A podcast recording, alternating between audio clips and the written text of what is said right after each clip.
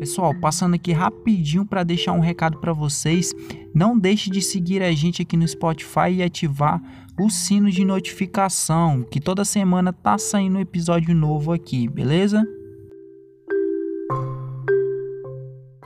Olha quanta coisa inútil você não sabe. Interessante, porque é gostoso quando a gente sabe aquilo que a gente ainda não sabe, a gente começa a saber aquilo que precisa. E às vezes a gente não precisa saber todas as coisas, porque nem tudo está conectado àquilo que é o nosso projeto de vida, desde que você tenha um projeto de vida. Porque se não tiver, a gente desaba dentro daquilo que escreveu um dia um estupendo, um maravilhoso né, professor de matemática do século XIX, um britânico que muita gente aqui conhece, chamado Charles Dodson.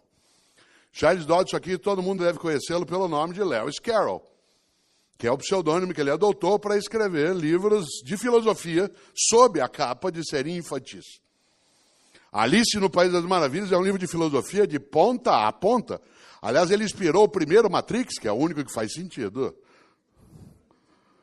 Se vocês se lembram do Matrix, ele se inicia como? Se inicia Alice.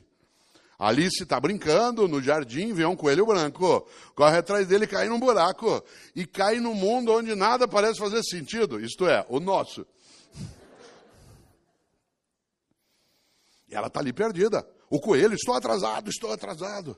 A rainha, que manda cortar a cabeça toda hora, corta ele a cabeça. E uma hora Alice está ao lado da rainha numa execução. E ela diz, mas por que, que ela está sendo, por que essa pessoa está sendo executada? Ela disse, não sei. Falei, como? É que hoje é a execução, amanhã vai ser o julgamento, depois da manhã é o crime. Ela disse, isso não faz sentido. Ela disse, aqui faz. Olha só.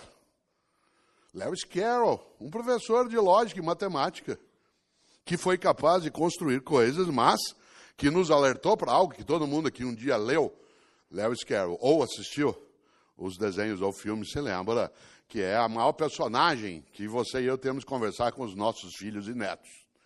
Meus quatro netos, eu gosto de lembrar que eu vou falar com eles sobre isso um dia. Que é a personagem mais genial para pensar a vida, as gerações em ebulição, que é o gato. O gato, aquele gato que fica lá em cima, né, que tá sempre só aparece o sorriso dele, às vezes só o rabo. Você se lembra que uma hora ali está perdida naquele lugar, não sabe onde está? O Matrix se inicia exatamente com isso. O Keanu Reeves, a personagem que ele faz chamada Neo, né, o novo, né, em latim. O Neo ele está parado diante de um computador e começa a piscar a tela. Follow the White Rabbit. Naquela hora toca a campainha, ele vai abrir, tem um grupo de pessoas, entre elas uma mulher com um coelho branco tatuado. E aí tudo começa e vai na direção de uma grande pergunta. Quer dizer, qual vida você quer? Aquela vida que é ilusória, que é dissimulada, que é apenas mera representação, você quer uma vida consciente, deliberada, em que você não é servil, não é robótico, não é alguém que perdeu sua autonomia ou liberdade. E é claro que o gato lá, uma hora ali está perdida, e ela vê o gato no alto da árvore. E fala assim: o senhor pode me ajudar? E o gato, com aquele jeito tranquilo, ele diz: claro. Ela falou: para onde vai essa estrada?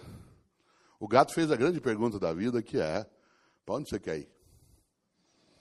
Ela falou: eu não sei, eu estou perdida. Ele disse: para quem não sabe para onde vai, qualquer caminho serve.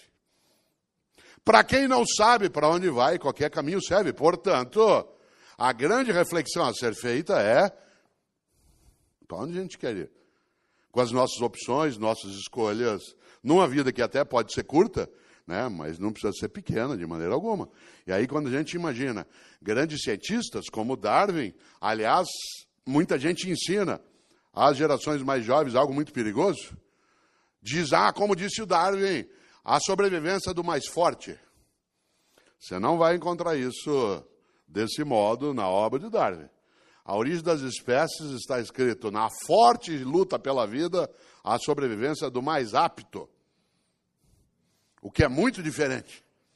Na forte luta pela vida, a sobrevivência do mais apto, isto é, daquele ou daquela que tiver flexibilidade no campo do conhecimento, da formação, na parte de graduação, um currículo que seja mais flexível, que não seja fechado numa única direção.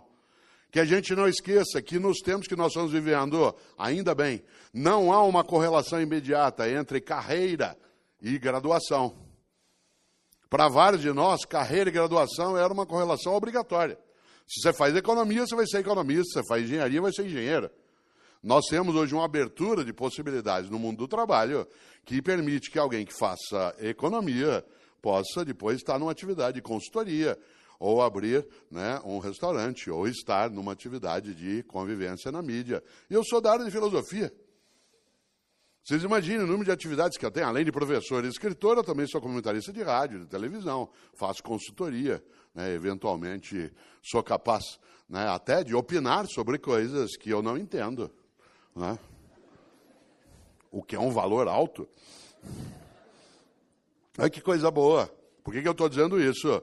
porque nós não podemos, de maneira alguma, num mundo onde as coisas estão em ebulição, em grande alteração, admitir uma crença perigosa de que a nova geração pronta nasceu. E que ela se contenta, e nós também, em ser atingida por algo que eu lembrava antes, que é a síndrome do possível.